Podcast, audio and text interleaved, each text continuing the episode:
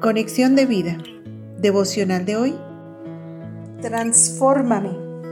Dispongamos nuestro corazón para la oración inicial. Señor, gracias porque a través de la disciplina que tú nos das, formas nuestro carácter cristiano para hacernos crecer y conducirnos a la madurez espiritual. Y aunque nos produce tristeza, sabemos que es obra de tu amor para que no nos perdamos. Amén. Ahora leamos la palabra de Dios. Hebreos capítulo 12 versículos 5 al 13.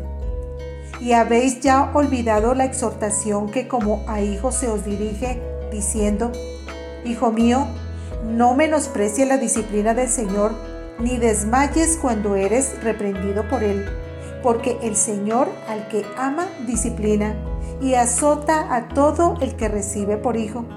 Si soportáis la disciplina, Dios os trata como a hijos, porque ¿qué hijo es aquel a quien el Padre no disciplina?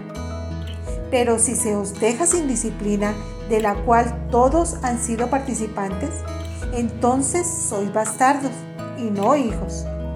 Por otra parte, tuvimos a nuestros padres terrenales que nos disciplinaban y los venerábamos ¿por qué no obedeceremos mucho mejor al Padre de los Espíritus y viviremos?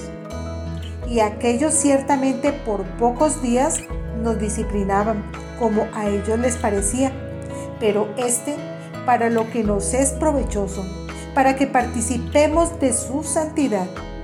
Es verdad que ninguna disciplina al presente parece ser causa de gozo, sino de tristeza pero después da fruto apacible de justicia a los que en ella han sido ejercitados. La reflexión de hoy nos dice, disciplina, palabra que no nos gusta, pero que es fundamental para alcanzar la madurez espiritual.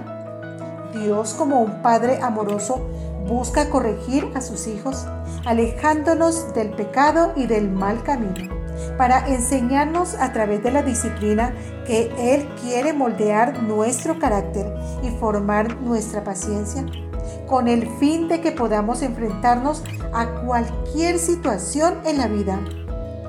Dios administra su disciplina con amor, pensando en nuestro bien y utilizará hasta las circunstancias más adversas para lograr sus propósitos y completar su obra en nosotros.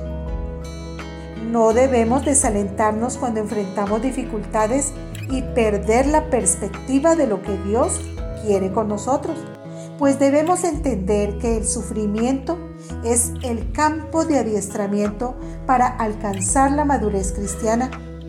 Además, desarrolla nuestra paciencia y convierte en agradable nuestra victoria final cuenta una historia que un palito de madera se quejaba amargamente mientras su dueño lo tallaba. Le hacía canales y agujeros, pero él no le ponía atención a las protestas del palo, pues estaba fabricando de aquel trozo de ébano una flauta y era demasiado sabio para detenerse.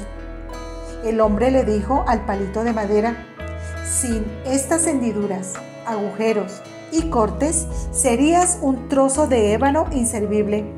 Lo que hago ahora te puede parecer que te esté destruyendo, pero en lugar de destruirte, te estoy transformando en una flauta. Tu música deleitará muchos corazones y consolará a muchos que estén afligidos. Te tengo que cortar para poderte hacer, pues solo así serás bendición para el mundo. Igualmente, Dios tiene como propósito hacer de nosotros instrumentos de bendición para el mundo, que cumplamos una misión. Para eso necesita moldearnos y hacer de nosotros su obra maravillosa que impacte a los que nos rodean.